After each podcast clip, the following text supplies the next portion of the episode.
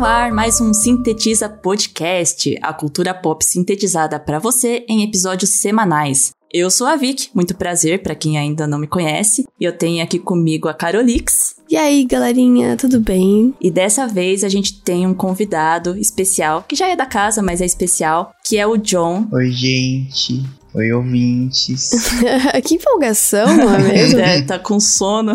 Ah, é, me botam para gravar aqui 8 horas da manhã. Vamos lá, galera.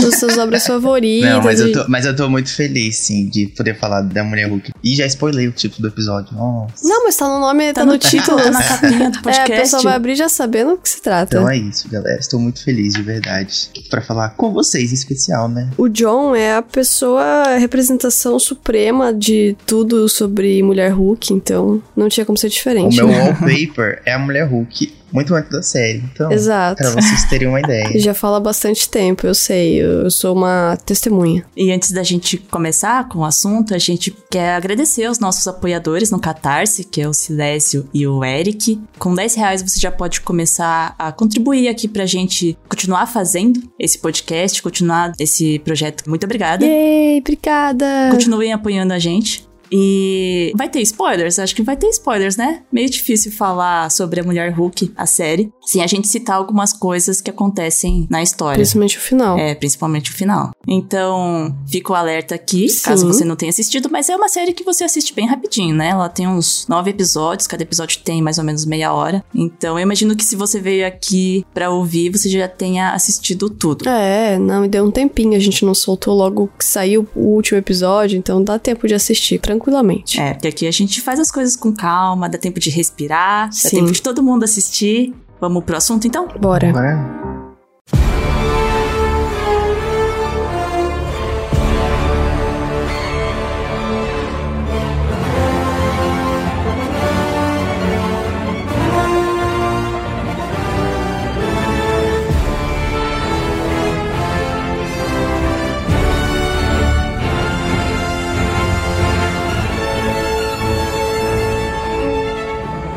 Heroína advogada ou advogada heroína? A gente pode começar falando sobre o final, será que não? Ih. Porque o que mais as pessoas falaram da Mulher Hulk, assim, do tempo que ele tava passando, era quando chegou no final, né? Muita gente amou, muita gente odiou. É, teve gente que achou ruim e eu falando, não, é maravilhoso, melhor série da Marvel, inclusive. eu também achei a melhor série da Marvel disparado um abismo entre as outras séries da Marvel. Uau. Eu acho que poderia ter sim daquela coisa meio muitos episódios, ter toda semana, sabe? Não ia, ia ser maravilhoso, assim, eu ia adorar. Podia ficar assistindo Mulher Hulk pra sempre. É, tranquilo. Eu ia adorar. Eu adorei a série como um todo, não só o final, mas todos os casos lá que ela pega para resolver, é bem divertido. E aí, a atriz é muito boa, né? A atriz é, é incrível. Essa é a oitava série do CM, produzido pela Marvel Studios, tá disponível lá no Disney Plus. E a história é sobre a Jennifer Walters, que é a prima do Bruce Banner. Ela é uma advogada especialista em casos de super-humanos. É assim que se chama, né? Uhum. João, você é o nosso especialista. Você precisa... Indivíduos superpoderosos, indivíduos aprimorados. Sim. E ela adquire esses poderes de Hulk quando ela sofre um acidente de carro e por um acaso o sangue do Bruce, que é o primo dela, entra na corrente sanguínea dela. Uhum. Eu sei que nos quadrinhos não é exatamente, tipo, é parecido, mas não é tão simples assim. Mas, John, você que tá assim por dentro, que você leu os quadrinhos, o que, que você achou dessa transformação dela? Eu achei que foi bem simplificado, né? Até pra já resolver esse assunto logo, sabe? Não ficar uma temporada inteira sobre as origens do poderes, como ela se adaptou, como ela aprendeu a se transformar. A Marvel já tá aí mais de 10 anos fazendo série e filme de origem, sabe? Tipo, deu já. Já deu. Eu acho que terem feito tudo no primeiro episódio, a cena da transformação dela, só, tipo, ser nenhum minuto, pra mim já resolveu a história, já cumpriu com o papel que precisava fazer. É, não, é que eu vi gente que deu uma implicada, assim, com esse comecinho, que é bem no comecinho mesmo, é o primeiro episódio, Uhum. e já começou a série assim. Poxa, mas ela fez uma transfusão de sangue, foi muito mais complexo nos quadrinhos e tal, Ah, mas... sem necessidade. Gente, mas é adaptação, não precisa ser exatamente igual, tem que... Não, É. Fora que Stan Lee, né, que criou a Mulher Hulk. Então, Stan Lee, a gente tem que passar um pano pra ele. ele, de fato, é uma pessoa muito importante pra história dos quadrinhos, porque ele criou muitas coisas, mas ele criava naquelas, né? Então imagina, na história original, a mulher Hulk ela tá advogando para um cliente e aí ela é meio que marcada pela máfia. Hum. E aí ela comemora com o primo dela, Bruce Banner, né, que é o Hulk. E aí ela leva um tiro da máfia, Ah, né? ela leva um tiro. Sim, e aí Nossa. para ela sobreviver, o Bruce, que tá sozinho em casa, em vez de ligar para a ambulância, ele decidia ele mesmo fazer uma transfusão de sangue. Porque isso é comum, né? As pessoas decidirem fazer uma transfusão de sangue com alguém que acabou de levar um tiro Aham. na própria casa delas. É, é, são primos, Sabe, né? ligar pra polícia, ligar pra ambulância, entendeu? Então, e as pessoas queriam adaptar isso. Entendi. É coerente? Eu acho mais coerente cair um sanguinho lá no acidente e é isso. É. Pra mim fez mais sentido, por incrível que pareça. Agora que você revelou como é que foi nos quadrinhos, porque eu achei que tinha sido um acidente de carro também, e aí era mais complexo de, tipo, levar no hospital, coisas que pessoas normais fazem. não, né? ela não foi no hospital, a transfusão foi feita na casa dela, Ai, que ótimo. entendeu? Histórias de super-heróis. Ah, então eu preferi sim que tenha caído só o sanguinho no braço dela, pra mim fez mais sentido. E aí, ao contrário do que a gente espera de uma série de super-heróis, como foi até agora, vindo da Marvel Studios, essa história ela se foca um pouco mais na vida pessoal da Jane Uhum. e na carreira dela como advogada, então tem menos ela batendo em gente, em criminoso, e mais ela ali no tribunal e resolvendo as coisas de maneira diplomática, né? Segundo a lei. É, não é tão porradeira assim, mas é legal, porque ele fica com mais uma vibe de sitcom, assim, sabe? Ficou. E a princípio, ela não gosta muito dos poderes dela. Ela não quer usar, ela quer ser só uma pessoa normal, seguir com a carreira dela, porque ela mesmo diz que gastou muito dinheiro, que ralou muito pra conseguir chegar onde ela tá. É... E aí, de repente, ela se transformando em Hulk, ah, vida de super-herói, né? Praticamente, tipo, se você ganhou superpoderes, você é, vira um super-herói. E é o que o Bruce tava tentando meio que ensinar. Falar pra ela que não tinha jeito. Você ganhou superpoderes, né? Vai ter que lidar com isso e Com pronto. superpoderes vem as responsabilidades. Ah, não. Essa frase não. E ela teria que lidar com isso. E ela fala: não, não. Deixa eu seguir com a minha vida, porque ela, ao contrário do Hulk, ela tem controle sobre as emoções dela, quando ela se transforma e quando ela não se transforma. Sabe por que, que ela já tem esse controle, né? Porque ela é uma mulher e ela já passa dificuldade a vida inteira. E ela já tem que ter autocontrole todos os dias da vida. E é isso, eu achei maravilhoso isso, inclusive. Até porque no ambiente de trabalho dela é um ambiente super machista. Ah, qual ambiente não é? Tem uns homens lá que fazem pouco do trabalho dela e ela tem que ter muita paciência, respirar fundo, ter o jogo É. de cintura pra lidar com as situações. E aí então virar mulher Hulk e controlar o- as emoções dela foi coisa, foi baba. Facinho, facinho. É. E Bruce, aqui foi fichinha. Coisa que o Bruce demorou sei lá quantos filmes pra conseguir.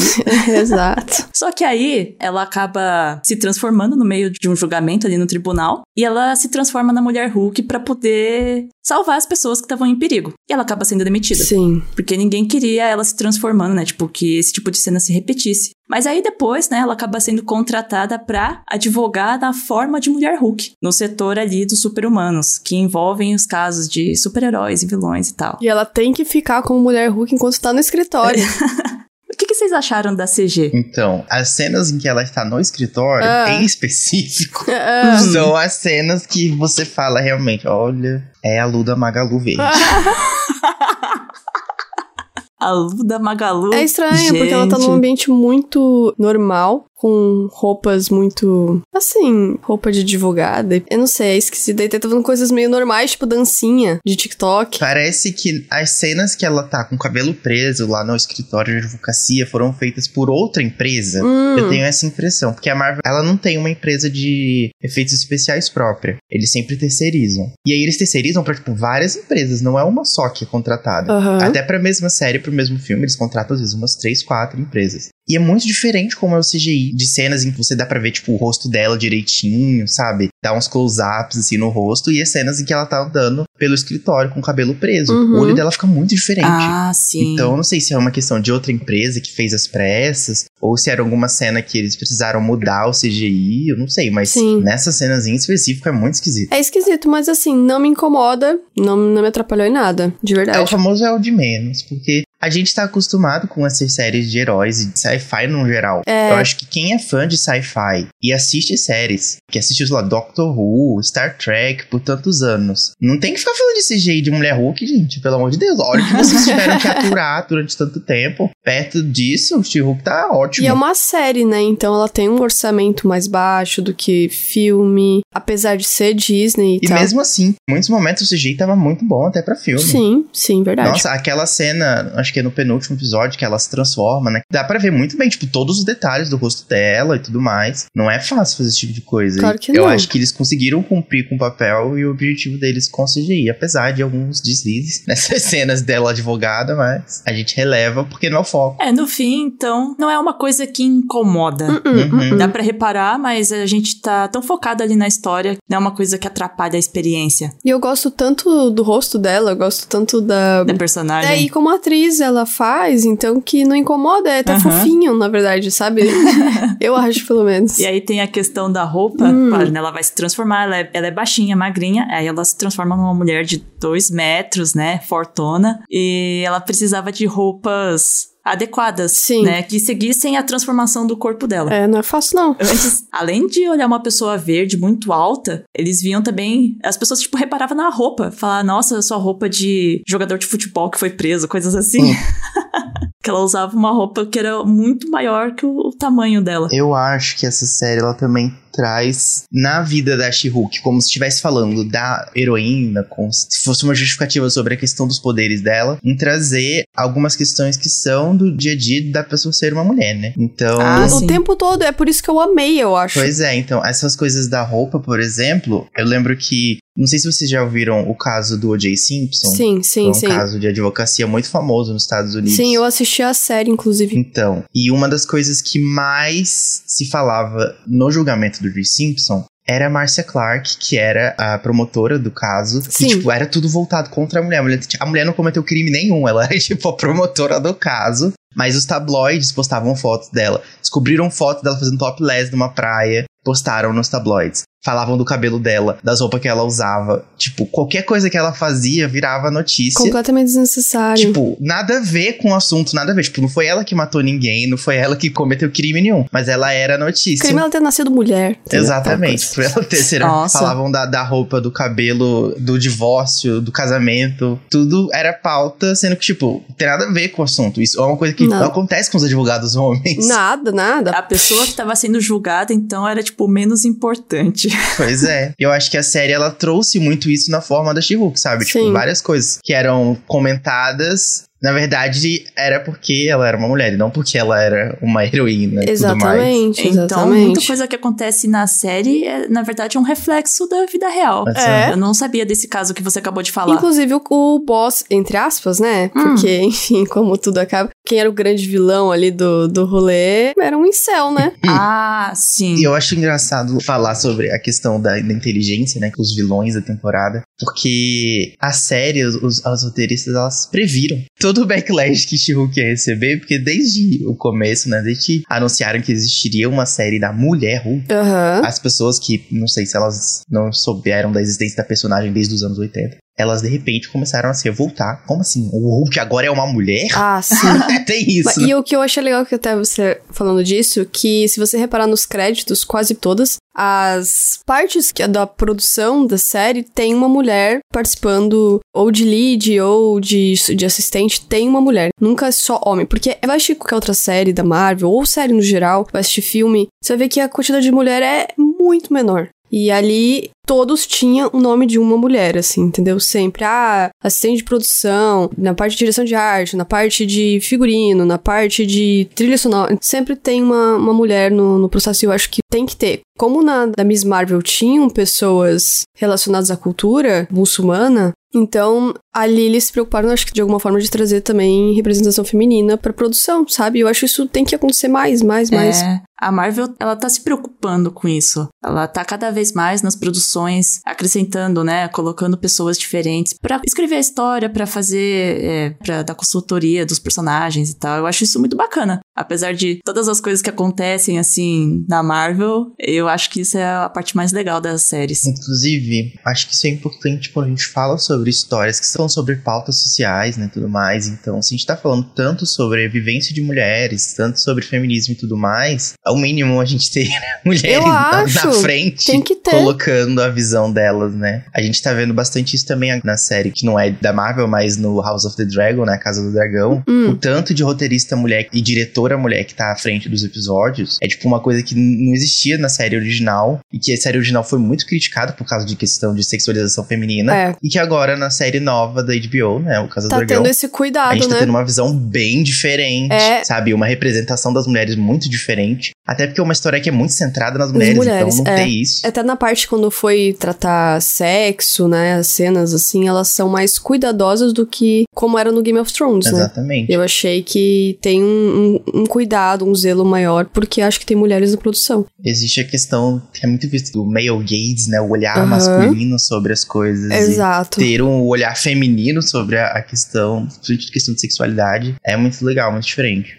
A mulher Hulk a gente vê muito isso nos quadrinhos também, porque basicamente, tirando as últimas duas runs, né? Runs que a gente chama é quando é um roteirista que ele assume a revista e aí ele é o responsável pela revista, né? Porque quando a- você cria um personagem pra Marvel, ele não é um personagem seu, ele é um personagem da Marvel. Sim. Então, por mais que o Stan Lee tenha criado a Mulher Hulk, não foi ele que escreveu a Mulher Hulk por muitos anos. Inclusive, as histórias do Stan Lee nem são tão relevantes, ninguém nem considera elas como, nossa, parte muito importante da história da Mulher Hulk, sabe? Tipo, whatever. E aí, por muitos anos, os roteiristas da Mulher Hulk eram homens. Então, a gente tem, por exemplo, a fase mais famosa, que é a do John Barney, né? Que foi- inspirou muito a série por causa da questão da quarta parede. Uhum. Ela é extremamente sexualizada. Uhum. Sério? É sexualizada? Completamente. Ah, totalmente. Ela só anda de maiô pra menos. Ela tá o tempo todo tirando a roupa. Ah. Então, para a época, né? Para os anos 80, ela seja, Sim, nossa. é, é outra época É, também, então, né? é uma protagonista feminina. Ela dá surra nos caras tudo. Ela fala sobre libertação sexual e tudo mais, sabe? Tipo, dá pra mulher o direito de escolher o parceiro dela. Uhum. Ao mesmo tempo, também hipersexualiza a mulher, o que também não é tão positivo, ainda mais quando é escrito por um homem, né? Exatamente. Então, tem essa questão de dar às mulheres a oportunidade de escrever sobre as mulheres e como isso vai ser muito diferente, sabe? É, eu acho. Eu sei isso também como uma questão da vivência LGBT, porque a gente fala muito sobre os BLs e como os BLs, às vezes, eles são escritos de uma forma que é completamente irrealista e que não faz o menor Uhum. sentido. Sim. E quando a gente tem uma pessoa LGBT escrevendo, é diferente, porque a pessoa sabe o que ela tá fazendo. Ela sabe o que, que se passa na vida Tá real, trazendo a né? vivência. Exatamente. É. Então, da mesma forma, quando a gente tem as roteiristas lá colocando a mulher Hulk falando sobre como ela precisa controlar a raiva dela todos os dias. Só sendo uma mulher pra saber o que é isso. né? Exatamente. Eu acho que um homem não teria esse insight, sabe, pra encaixar e combinar. Não. Eu acho que o Stan Lee com certeza não teve. A roteirista da série, que é a Jessica Gal, ela se inspirou realmente nessa fase do John Byrne, que foi quando a mulher Hulk começou a quebrar a quarta parede e que ela considera que é a parte mais icônica. Eu não sabia que ela era super sexualizada e tal nos quadrinhos, mas na série ficou realmente bem mais cuidado. Não é nada na série. E ela diz, né, pra acontecer essa quebra da quarta parede, a atriz que interpreta a Tatiana Maslany, ela teve que desenvolver um relacionamento com a câmera. Porque não é só olhar pra câmera e falar com quem tá assistindo, ela tem que tornar o espectador, quem tá assistindo, um confidente. Uhum. Então, todo mundo, né, tá assistindo a série, mas pras mulheres que estão assistindo a série e a gente vê ela falando com a câmera, a gente entende o que, que ela tá passando ali. E ela coloca isso de uma maneira que é muito engraçada, né? Sim. São situações ali, são coisas sérias que acontecem na série, mas ela coloca de uma maneira leve, assim. Leve. Que a gente consegue se divertir, sabe? E essa atriz, eu acho ela muito boa, porque. Não sei se já acabou, ou aquele Orphan Black, né? Acabou, já tem tempo. É, então, é que eu assisti só o começo. E já é muito impressionante, porque ela interpreta não sei quantas pessoas diferentes na mesma série, cara. A versatilidade dessa mulher, pelo amor de Deus. Pois é. Então, eu já sabia que ela era muito boa. E ela é muito carismática. Ela é engraçadinha. Ela. Nossa, eu acho ela perfeita, assim, Eu sério. lembro quando anunciaram que a Tatiana ia estar na série, esse acho que, nossa, eu fiquei muito feliz, porque ela já era uma das minhas atrizes favoritas antes por causa de Orphan Black. Que ela traz toda a questão do drama, da ação e, e da comédia também bastante. Você vê Orphan Black tem personagens que são super sérios, né? Ela interpreta vários clones dela mesma na É, série. pensa, eu não sei quantos personagens diferentes ela faz. É muito. O núcleo muda. principal são tipo mais cinco. E ela é a maioria dela. É impressionante. e muda completamente. Então, exatamente. Então tem personagens que são super sérias e tudo mais, e tem personagens que são de cômicas. É, você se convence que são pessoas diferentes. Exatamente. Ela tem uma cientista lésbica ela tem uma mãe dona de casa, ela tem a outra que é super revoltada, rebelde. É. Tem uma que foi criada num culto e que tem um monte de transtorno. Eu lembro quando eu assisti os primeiros episódios, eu fiquei meio impressionada. Falei, nossa, a mesma atriz fazendo tudo isso, meu Deus, essa mulher deve ganhar um cachê gigantesco, né? Eu tenho uma amiga que uma vez ela foi ver a série e ela não percebeu que era a mesma atriz. Ela pensou que eram só ator- atrizes parecidas. Tipo, sósias, assim. Nossa. Ela é muito boa. Muda a expressão, muda a fisionomia. Não, ela muda completamente, Muda. muda, o jeito. Ela é assim, muito você boa. se convence Ah, que, que são pessoas diferentes, entendeu? Que série que é essa? Orphan Black. E onde tem pra assistir? Eu não sei. Aí, Não é uma série muito nova, assim, já tem um certo tempo. Ah, ela tá na Amazon Prime. Ah, legal. Foi feita pela BBC. E vocês têm um momento favorito de vocês da quebra da quarta parede nessa série? Assim, acho que, tipo, o final não tem como a gente não comentar sobre Não o tem. final. Mas antes de falar do final, uma parte que marcou bastante sobre a quarta parede foi aquela cena, acho que é no penúltimo episódio, em que ela acabou de ter o date dela, né? E aí ela fala: É isso, gente, acabou a série, acabou o episódio. Tá ótimo, não precisa ter mais. Por que que tá continuando o episódio é, ainda? não, já deu, gente. Eu achei muito bom. Maravilhoso. E daí não para de acontecer coisa. É o quê? Uma festa agora? Não, já era pra ter É. acabado o episódio. Muito bom. O melhor é ela quebrando a expectativa do que as pessoas realmente esperam de uma série da Marvel, né?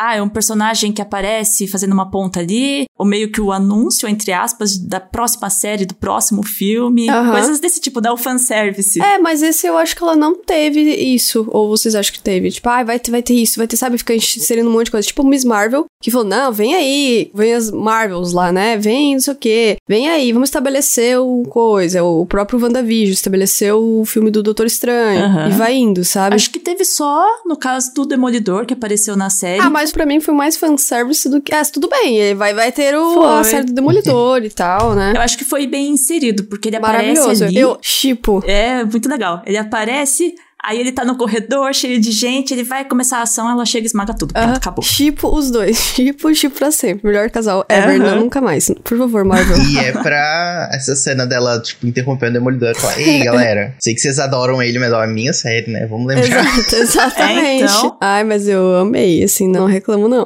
Eu Mas também. perfeitos. Inclusive, o Demolidor depois só aparece de novo porque ela quer, né? Aham, eu, eu amei. Ele tá aqui porque eu deixei, tá? Aí ele aparece do nada, assim. Ele né? Cai do céu, Aham, literalmente. eu amo. Como muitas coisas que não fazem sentido por causa desse monte de trailer que tem que passar nessas séries, né? Mas sobre os dois, eu acho engraçado que, tipo, nos quadrinhos, os dois são personagens advogados e que fazem sobre isso. E os dois são personagens que têm um histórico de relacionamentos muito grandes. Então, tipo, os dois, tipo, o. Demolidor já namorou muitos personagens. Já namorou Viúva Negra, já namorou Electra, já namorou um monte de gente. E a Mulher Hulk também. É. Ela não fica pra trás, não. E eles nunca se relacionaram nos quadrinhos. Acho engraçado isso, que a série decidiu trazer. Não, peraí, não entendi. Eles não se relacionam? Eles não se relacionaram. No quadrinho. Nunca existiu isso. Mas eles se encontram no tribunal? Já aconteceu. Hum. Tem um quadrinho que é mais recente, né? Que é do Soul. Que foi o Capitão América, na época ele tava velho, né? Igual, igual todos os filmes agora. né? ele tava sendo acusado de ter matado um amigo de infância. E aí ele pediu que ele queria que o julgamento fosse justo e que as pessoas não julgassem ele como Capitão América, e sim como Steve Rogers. Aham. Hum. Então ele pediu pro Matt Murdock, né, que é o Demolidor, ser o advogado dele. E ele também pediu para com que a Jennifer fosse a promotora. Ah, é ele quis isso? Ele que quis, porque ele queria Caramba. que fosse justo, Ô, que não quisessem se aproveitar do fato dele ser o Capitão América, e também que as pessoas não passassem pano por ele ser o Capitão América. Entendi. E aí os dois se confrontaram no tribunal pra defender e pra acusar o Capitão América, então tem isso E eles ficam em cidades diferentes, né? Então tem isso também. também. Na época, acho que a Jennifer tava. Em, ela fica muito em Los Angeles, mas também em Nova York. O Demolidor teve um período que ele foi em São Francisco também. Então, Uhum. ele fica também bastante em Hell's Kitchen, né? Que é a base dele. É um bairro em Nova York. Então, nem sempre eles se encontram. Esse Demolidor que aparece na série, ele não é o mesmo Demolidor da Netflix. É, Vai ser diferente, né? Não sei. Eu acho que sim. Ele vai pegar toda a essência do que era o Demolidor do Netflix. Que é bom, eu gosto. E vai ser uma versão meio. Como eu posso dizer? Tá no meio. É, ela não é, tipo, completamente diferente, mas também não é a mesma coisa. Porque com o Loki a gente conheceu a, a questão das variantes. Sim, sim. Então, eu acredito que eles usem um pouco essa desculpa. Tipo, olha, a série da Netflix, ela é 90% canon, mas a gente não vai ficar comentando sobre. Entendi. Mas sabe o que é ruim? O que é ruim a gente não vai considerar, entendeu? Tipo, a parte da A gente não vai Electra. comentar sobre. Pode deletar. Bom, assim é bom, né? Tudo Claro. fica explicado. É que assim, a Marvel abriu, né? Foi lá, solta o Doutor Estranho Multiverso. Então pode tudo agora. Pode, ah, multiverso, mano. Também tem o lance do Loki, as variantes. Então, assim, o que eles quiserem meter, eles podem meter. Não precisa ficar justificando muito, não. Tá aí. Tá estabelecido É, já. porque no fim a gente assiste pra se divertir. Eu não gosto muito desse sistema da Marvel de você ter que assistir trocentos filmes, um monte de série antes de assistir alguma coisa, sabe? É, infelizmente agora é é isso, né? Mas eu acho que assim, Hum. a partir de agora, nessa fase 4, por mais que tenham muitas produções acontecendo, eu acho que as produções elas estão mais independentes também. Em que você consegue ver uma série dessas sem ter que se preocupar em saber tudo o que aconteceu antes. Por exemplo, a Miss Marvel precisa ter visto todas as coisas antes. Eu acho que não É, também. não. Não acho. Cavaleiro da Lua. Eu nem terminei. Pior ainda. Sabe, tipo, claro que tem séries que são mais dependentes, tem as, as coisas crossover. WandaVision. É, WandaVision, por exemplo. Que são realmente continuações diretas de histórias É. de personagens que já estavam estabelecidos. Só que aí depois vai ter um Vingadores de novo, né?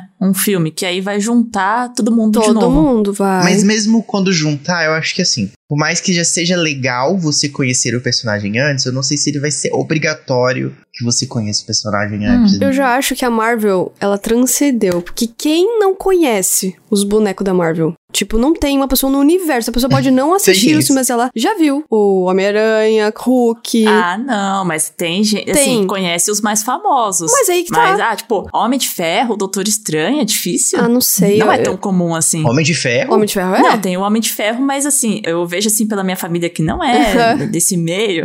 E eles conhecem o Homem de Ferro por causa do Homem-Aranha. Nossa. Nossa, mas mas aí- são as pessoas mais velhas, No né? último filme lá que apareceu o Doutor Estranho, eles, ninguém sabia o que, que tava acontecendo. Pô, nossa, quem que é aquele. É, o Tony ficou diferente, né? Entendi. Aí, e eu acho também essa renovação de, por exemplo, vai vir a Coração de Ferro, vai vir é, os personagens que vão substituindo os antigos, os clássicos. Isso dá oportunidade pra pessoa, tipo, ah, vai ser, um, sei lá, Coração de Ferro vai ser uma série, um filme. A pessoa vai assistir do zero, igual foi com Miss Marvel. Não precisa ter todo o background do Homem de Ferro, tudo, entendeu? Eu acho bizarro, né, em 2022, depois de mais de 10 anos, 12 anos de Marvel aí, a pessoa não, não tá de alguma forma engajada com alguma coisa, né? Mas isso acontece. Mas vocês acham que a Mulher Hulk aparece de novo em alguma outra produção? claro que vai. Ah, vai. No mínimo no Vingadores, né? Mas eu É, acho que tem ela. que- Será? Tem que tá, tem que tá. É que ela não parece, assim, o perfil de que vai, ah, vou lá lutar. Acho que vai, sabe? porque eu acho que os eles vão trazer toda uma galera mulheres, entendeu? Ah, Acho sim. que Ó, agora. porque eu sei que nos quadrinhos tem. Ela fez parte já dos Vingadores e fez parte também do Quarteto Fantástico, Pois é. substituindo coisa. Inclusive, eu adoro o uniforme dela de Quarteto Fantástico. Eu acho que ele combina com ela mais do que o roxo. Parece uma roupa de ginástica, aquela roupa dela que ela usa. eu gosto. A Mulher Hulk, ela é uma das personagens mais relevantes dentro dos quadrinhos da Marvel feminina, né? Então, ela já foi membro dos Vingadores por muitos anos. Aham. Ela já foi membro do Quarteto bem recorrente. Ela é uma das personagens mais icônicas do Quarteto Fantástico. Apesar de não ser os originais, né? Sim. Nos filmes a gente não viu isso, né? Mas no quarteto eles têm um rodízio de vez em quando, Aham. sabe? Tem esse quarteto. O Homem-Aranha já fez parte do Quarteto Fantástico, já, né? Pois é, o Homem-Aranha, o Wolverine, o Motoqueiro Fantasma, o Hulk. Eles poderiam, acho que vão fazer um, vão fazer o reboot do Quarteto Fantástico, né? Pela terceira vez. É. Eles poderiam meter ela, se quisesse. Sim, mas eu acho que, tipo, não de imediato. Eu acho que primeiro eles têm que estabelecer o Os quarteto quatro básico. que ninguém aguenta mais, ninguém aguenta mais, por favor, Você chega. podia fazer um filme bom disso aí, né? É igual o reboot do Homem-Aranha, ninguém aguenta mais, gente. Chega. E aí, depois disso, no, Quarteto Fantástico 2, sei lá, trazer pelo menos uma interação dos dois personagens, dos dois Eu acharia ousado. Mas eu não acho que ela entraria para o Quarteto Fantástico igual foi nos quadrinhos, não. Porque eu acho que não tem tempo pra isso, sabe? Tem muito filme pra fazer. É, tem bastante E aí filme. vai fazer quantos anos vai demorar até isso acontecer, sei. sabe? Eu Acho que difícil. Mas não acharia ruim também, até porque eu tenho um pouco de preguiça do, do coisa. Eu preferia que ela fosse a powerhouse do quarteto, não ligaria. Entendi. Mas uma das coisas que, quando eu comecei a ler quadrinhos, li de fato, sabe? Aham. Foi lá pra 2014, 2015, que ela que teve as Guerras Secretas na Marvel. E aí teve um gibi, na época, que era meio isolado, né? Que era o A-Force. Que foi um gibi que era, tipo, num reino lá. É porque essa história é meio X, né? Mas que o Guerras Secretas, ele fala sobre várias dimensões diferentes, sabe? O mundo é meio que dividido em dimensões, um universo. Uhum. E aí, nessa dimensão específica, meio que só existiam mulheres. E aí tinha a Air Force, que era uma espécie de Vingadores feminino, né? Só mulheres. E a Mulher Hulk era a líder da Air Force. Olha só. Acho que foi nessa época que eu comecei a gostar muito da Mulher Hulk, que eu gostava muito do gibi. E aí eu fui pesquisar depois os outros gibis dela. Fui, na época tava. Não sei se ainda tava tendo a Run do Soul. E depois eu fui ver a do Dan Slott, que a gente fala muito sobre a do John Barney, em como ela foi revolucionária porque ela trazia a quebra da quarta parede. Muito disso é adaptado na série, tipo, ela falando com os roteiristas na cena final lá do episódio. É basicamente copiada dos quadrinhos, em que ela também rasgava a página do quadrinho para ir brigar com o John Barney, sabe? Isso existe nos quadrinhos. então, sabe, a, Olha, a roteirista não tirou do nada. Mas muito da série ela é muito mais baseada na run do Dan Slott. Ah, Aquela Mallory Brooke, o Pug, eles são personagens criados na run do Dan Slott. Aquela, o escritório onde ela vai trabalhar, Aham. a questão dos super-humanos, é da run do Dan Slott, sabe? Uhum. A série é muito mais baseada na época dele, que é ali no começo dos anos 2000, do que da série do John Barney. que Pega ali o final dos anos 80, né? essa quebra da quarta parede nos quadrinhos, ela começou lá no John Barney, mas ela continuou depois? Até hoje. Eles mantêm essa característica? Então, é menos. O, o Deadpool é um personagem que ele, quando foi inserido, né? Ele foi inserido depois da Mulher Olha só. Mas quando foi inserido, ele de fato virou uma característica do personagem e é difícil não ter coisas do Deadpool que quebram a quarta parede hoje em dia. Sim. Mas a Mulher Hulk não. Ela, como ela varia fora do livro dela bastante, ela não tem tanto. Até porque fica meio fora do tom, sabe? Ela também é uma personagem normal, ela não é maluca igual o Deadpool é maluco. Entendi. Ah, porque você pode interpretar que é uma coisa da cabeça da pessoa. É, entendeu? Não rola tanto. Ah, mas será que é porque quando você- as pessoas leem, elas se incomodam com isso? Eu não sei, porque eu acho que tipo, também ficaria fora do tom das outras revistas. Entendi. Quando você vê o Deadpool, você já espera uma palhaçada. a Mulher Hulk não é tão palhaçada, assim, no geral. Aham. Ela é um personagem, tipo, intrinsecamente cômica, mas ela também tem várias coisas super sérias sobre ela, sabe? Foge um pouco do que deveria ser, e aí eles não colocam tanto. Uhum. Até tem, às vezes, um lembrete de, nossa, olha, lembra disso que ela fazia, Aham. mas não é tão comum, não. Foi o John Barney mesmo que abusava bastante dessa parte, e é uma coisa que não se perdeu, mas que também não, não costuma ser o foco das revistas. Entendi. E a Mulher Hulk é a sua personagem favorita, né? Pelo que a gente viu. Ela é uma das. Tá no top 2. Mas que Top que é? 2, qual que é o top 1? Emma Frost. Olha ah, só. Emma Frost. Legal. Mas assim, qual que é a característica assim que mais te encanta na Mulher Hulk? Uma coisa que a série demorou um pouco pra trazer e que eu acho que até não sei se ela chegou lá bem lá, mas eu gosto muito da Mulher Hulk ela ser completamente feliz em ser a Mulher Hulk, Ah, porque diferente do que a gente espera, ela é uma mulher verde musculosa. Então, tipo, ela quebra a questão do que é esperado de uma, uma mulher, sabe? De ser, nossa, super vaidosa. Ser bonitinha e tal. fofinha, sabe? É. Bonitinha, que quer ser conquistada. Não, ela é grandona e ela ama ser grandona. é. E ela ama ser, sabe, poder fazer o que ela faz. E eu acho que a série demorou um pouco pra trazer isso. sabe? Tipo, ela trouxe uma, uma Jen bem relutante em aceitar a mulher Hulk. Sim, mas eu entendo também, sabe? Eu Acho que faz parte é, do processo. É porque, por exemplo, ela meio que se dividia, assim, entre a- quem é a Jennifer e quem é a Mulher Hulk. Porque as Isso. pessoas tratam ela diferente quando ela tá transformada e quando não está. Aham. E aí ela fala, poxa, as pessoas me acham tão mais incrível, né? Eles gostam da Mulher Hulk, mas aí quando vem a Jane, ah, não, sabe? Não, Até tem o nome daquele episódio, eu acho que é Just Jane, não lembro. é só a Jane. Eu amei. Só que ela, depois ela acaba se apegando à Mulher Hulk, porque aí ela vê que ela é a Mulher Hulk. Exatamente, sabe? Tipo, ela abraça isso como eu sou a mulher Hulk, sabe? Tipo, eu sou essa mulher, tipo, eu posso ser assim também. Tanto que nos quadrinhos, 90% das histórias da mulher Hulk, ela não existe Jennifer, basicamente. Tipo, ela não se transforma. Sério? Tem uma época que ela fica presa no corpo, ela toda vez que ela tem que se transformar e transformar, ela sente muita dor. Sério? Na série isso não existe. Ela só rasga a roupa, que ela fica triste. No começo, né, na época do Stan Lee,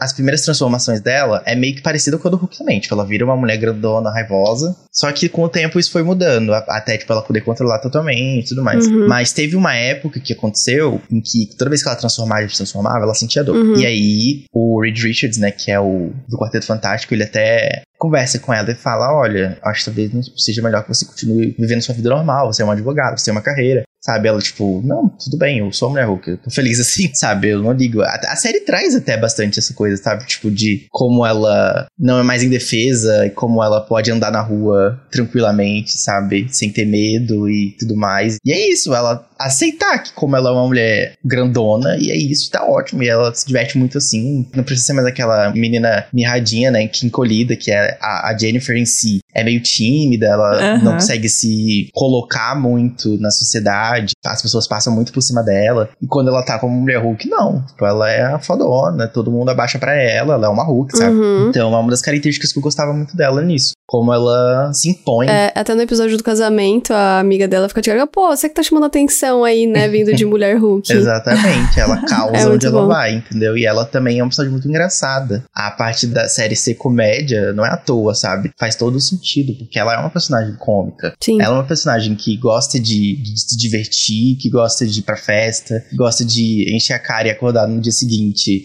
com a pessoa que ela não lembra quem é.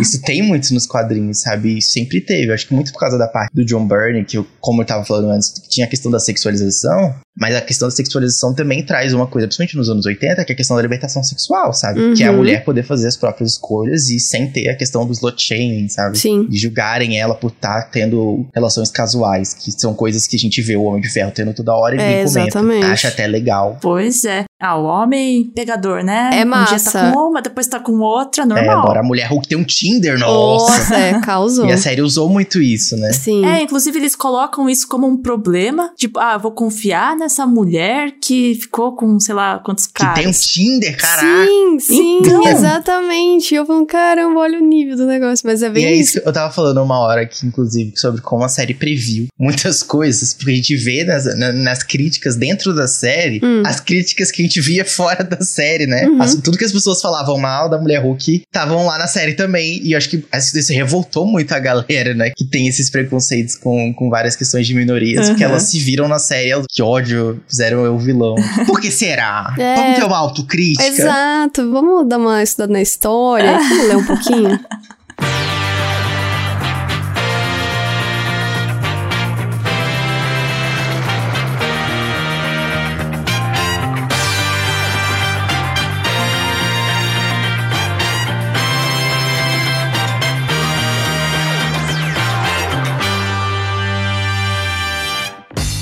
Os vilões da história. Como a gente viu uma série assim, que é diferente, ela não é ah, o super-herói que sai batendo em todo mundo e salvando as pessoas. Salva, né? No tribunal, mas não assim de bater nesses vilões. E aí os vilões dessa história, eles são basicamente quebrando a quarta parede, é coisas da vida real, coisas que a Sim. gente viu já acontecendo e viu acontecer na Mulher Hulk, viu Sim. acontecer na Thor, por exemplo, Capitã Marvel e todas as outras Capitã heroínas. Marvel, que sofre muito com isso. Então, Não só a personagem, mas como a atriz. Ai, sim, que ódio. Inclusive, eu vi uma crítica essa semana, porque saiu agora o filme do Adão Negro, né? Sim. Uhum. E tem muita gente adorando. Nossa, ele é demais. E aí, tipo, ah, é um personagem super poderoso que ninguém consegue parar ele, basicamente. E que ele é extremamente arrogante. Hum. Eu sou assim mesmo, eu sou forte, eu, eu tô nem aí pra vocês. Aham. E aí, as mesmas pessoas que estão adorando o Adão Negro ser assim. São as que não gostaram de Capitã são as que Marvel. odeiam a Capitã Marvel. Por ser assim. E ela nem é tão assim. Não, a Brie Larson, nossa, eu acho ela mó de boa. Eu não sei porque as pessoas detestam. Pegaram um ranço dela completamente gratuito. E aí, qual será que é o motivo, né? É porque ela não deitou pra essas críticas, não, sabe? não deu a Ela barriguinha. Pega essas críticas e ela zoou os caras e os caras Não pegaram aguenta, um né? ranço É. gigantesco ah, dela. mas o The Rock, né? Aí o The pois Rock. é, sabe? O The Rock lá falando várias vezes como não. Esse é o filme da DC. Esse, se não teve um bom até agora, esse é o bom. meu Deus. Mesmo os Snyder fãs lá falando, é verdade. É, The você Rock. tem razão. Não é arrogância, você tá correto. Você tá sendo humilde até. né? Aí a gente vê a diferença do tratamento. É, fica aí a reflexão, né? Porque a Brie Larson não fez nada, coitada. Tipo, eu acho ela mó querida com fã e tal, Pois bem é. de boa, não, mas a galera já fica. Eu já vi gente falando, inclusive Mina, dizendo assim: não, porque olha a cara dela, ela é muito mal-humorada. Tipo, mano, da onde? Mal-humorada? Ai, gente, isso nem. Uau. O que você tá As pessoas falando? querem justificar as coisas delas em coisas que elas criam na própria cabeça. Exato. É, a pessoa conversou com ela, né? Nossa, que É, e eu sugiro, assim, que as pessoas, é, sei lá, entendam que, por exemplo, assim, às vezes a, gente, a pessoa não tá num bom dia É, também. pode acontecer. Tipo, a gente tá assim às vezes. Por que, que essas pessoas elas também não podem ser assim de vez em quando? Porque só porque é famosa? Só porque é uma atriz? Também tem momentos, e mesmo assim, e eles têm que lidar com fã toda hora, né? Sei lá, né, gente? A gente pode ser um pouco mais. Mais humano, né? Poxa. É, e daí criam essa birra com ela. Porque assim, ela tá no rolê. Aí vem alguém perguntar, entrevista, eles já falam. Já metem a Capitã Marvel no meio pra, tipo, acho que irritar ela, sei lá. E daí ela, ela fala na cara dura: Ah, vocês não querem que eu faça? Então não vou mais fazer. Já tá num nível de saco cheio é, já. ela fica assim: Ai, mano, vocês não querem no negócio, tá bom, tchau, sabe? Não sei porquê, eu achei ela ótima. E aí a gente vê como esse comportamento dos fãs, eles basicamente expulsam várias pessoas das redes sociais, sabe? A Elizabeth Olsen sofre muito isso, né? A Wanda, isso. Porque ela é uma personagem super feminina e que as pessoas, no geral, gostam muito. Até que ela fica poderosa demais. Porque se a personagem feminina ficar mais poderosa que os outros personagens masculinos, é Ah. um problema, né? Como assim uma mulher é mais forte que um homem? E eu acho que talvez seja um pouco por isso que as pessoas não gostaram de- de Mulher Hulk. Sim.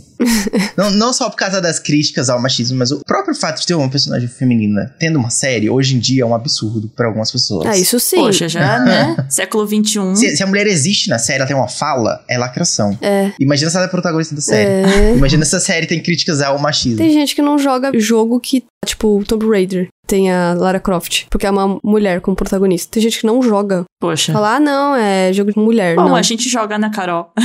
não sei nem o que te dizer, mas eu já, já li comentários assim, existe, existe. Achei engraçado que as histórias da Marvel agora, filmes e séries, eles se passam num universo que tá tudo conectado, tem vários heróis. Ah, você vê uma pessoa com superpoder, com uma roupa colorida, é normal, Uhum. é ok, não tem problema nenhum, ninguém acha esquisito. E tirando essa parte meio absurda, é muito parecido com o que a gente tem aqui, porque as pessoas tratam os heróis, né, são fãs, é do mesmo jeito que a gente, quando a gente lê os quadrinhos, vê os filmes. E essas pessoas também, né, como se diz, ah, viu a mulher, né, viu uma mulher muito poderosa, aí já começa a achar, né, que ela não é merecedora, que esse que é o, o que os vilões da Mulher Hulk achavam. Uhum. Tinha um grupo ali, chamado a Inteligência, né, Uhum. que é um grupo anônimo de pessoas que falavam na internet... Haters. É, haters. Que a Mulher Hulk, ah, ela nem existiria se não fosse o Hulk. De certa forma é verdade, né? Mas entendo. Ela não merece os poderes.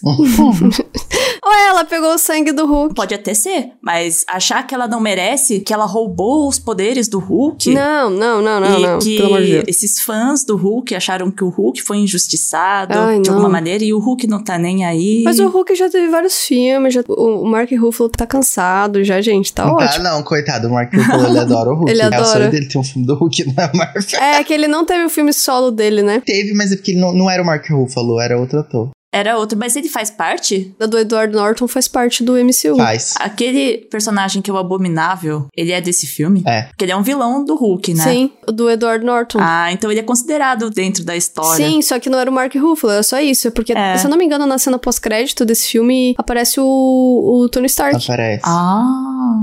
Aí, só que depois eles trocam o ator. É, porque acho que deu treta. É porque ele não quis fazer. Eles brigaram. Entendi. Daí puxaram o Mark Ruffalo e eu acho ele perfeito, assim, também, inclusive. Mas assim, o que acontece? O Hulk nunca teve um filme pelo mesmo motivo que o Homem-Aranha não podia ter filme, sabe? A questão dos direitos dele Isso. é meio complexo e a Disney não tem os direitos completos do Hulk. É de quem o direito? É da Universal. Ah, nossa, outro rolê. Eles podem fazer coisas que incluam o Hulk, mas eles não podem fazer uma coisa do Hulk. É. E se eles fazem uma coisa do Hulk, é a Universal que vai ficar com os direitos e os lucros. Sim. E porque eles vão fazer um filme que eles não vão ganhar um centavo, sabe? E aí a Marvel opta por não fazer. E aí os fãs do Hulk e o Mark Ruffalo que lutam.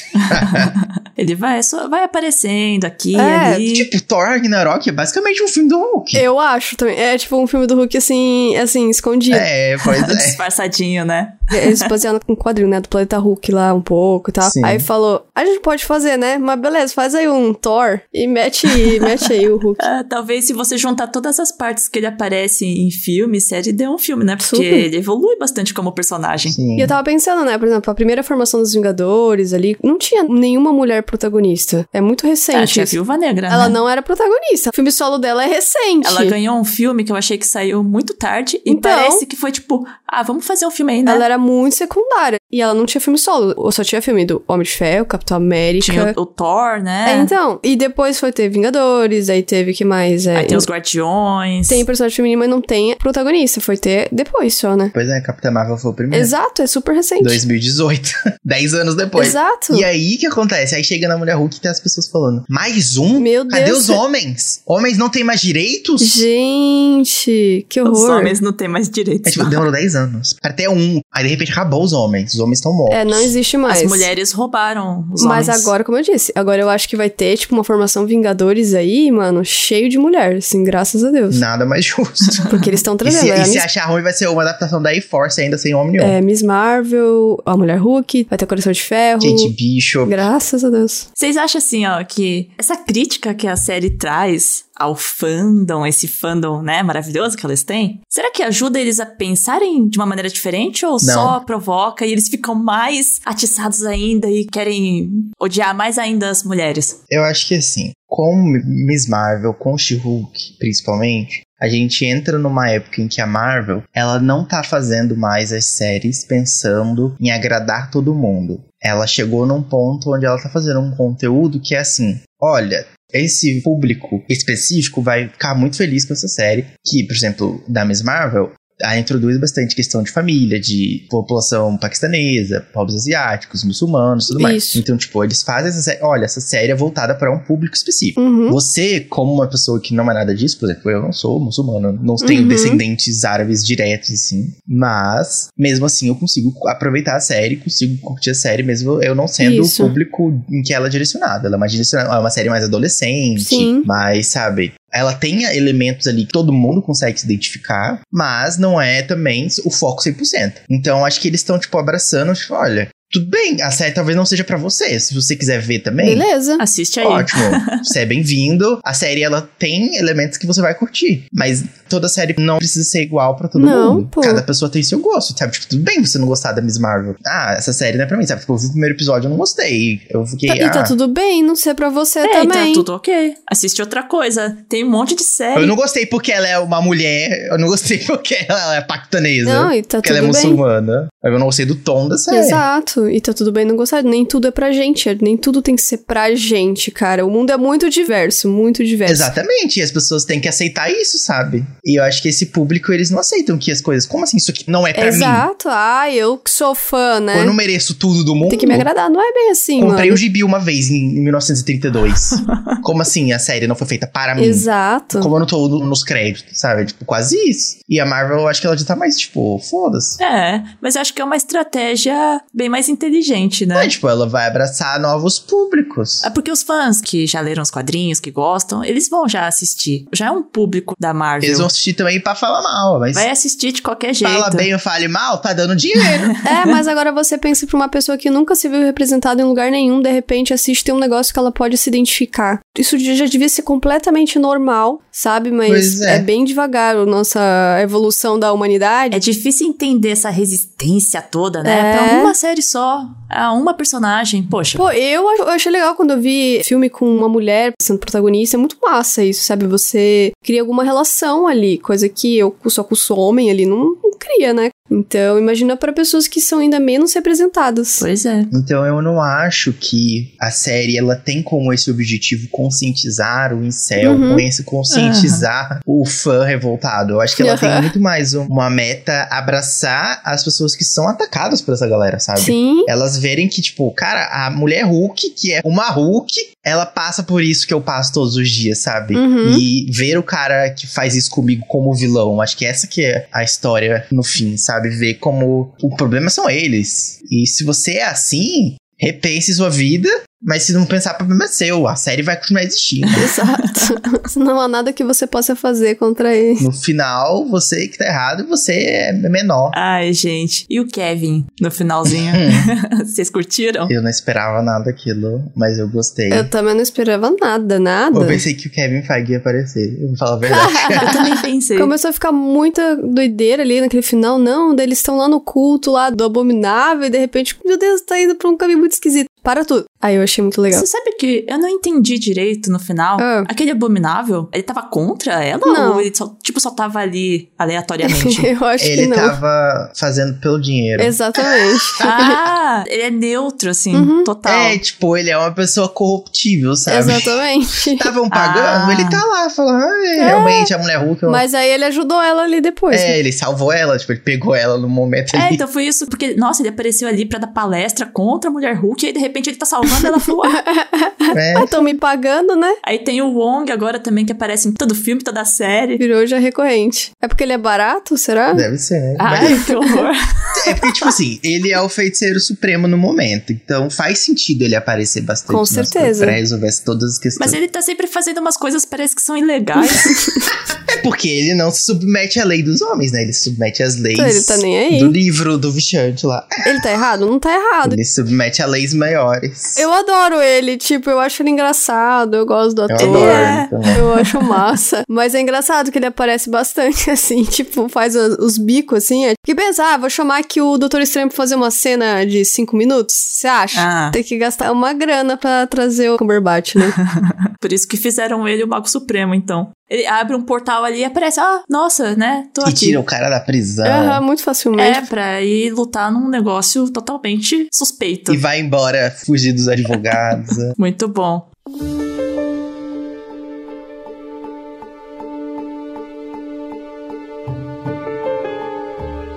Gente, muito obrigada por ter ouvido o podcast. Muito obrigada, John. Você pode voltar mais vezes. Pode. ah, vou voltar. A gente adorou sua participação aqui, acho que ficou uma discussão bem legal. E você que tá aí ouvindo, conta pra gente o que você achou da série, o que que você achou da nossa discussão aqui, mandando um e-mail pro sintetizapod.gmail.com. Se você quiser mandar uma mensagem pra gente no Twitter, a gente tem o Sintetizapod e lá também você pode encontrar um link pra nossa campanha no Catarse, caso você queira apoiar o nosso projeto e ajudar a gente a continuar sempre fazendo. E, John, onde as pessoas encontram você? Olha, nesse momento vocês me encontram no linkedin.com.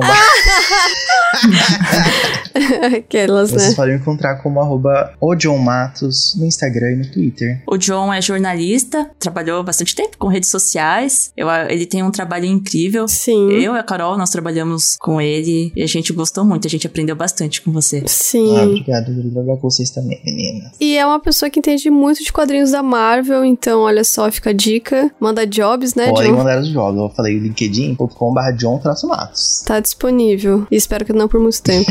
E você, Carolix? eu, vocês me acham com Carolix no tá, Twitch. Eu, eu tô um pouco de atos das lives, mas vou voltar às minhas Yakuza-feira, tudo certinho. E no Twitter e no Instagram, que são as redes que eu uso. TikTok ainda não, mas pode ser um dia. E é isso, galeras. E eu, vocês me encontram como Raposa Vic, V-Y-K. Eu já vi Vic escrito de todas as maneiras possíveis. Tem que sempre simplificar, porque é difícil. E eu tô mais no TikTok, no Instagram e de vez em quando no Twitter. Gente, beijo pra vocês. Fiquem bem, até o próximo episódio. Até. Tchau, tchau. Beijos.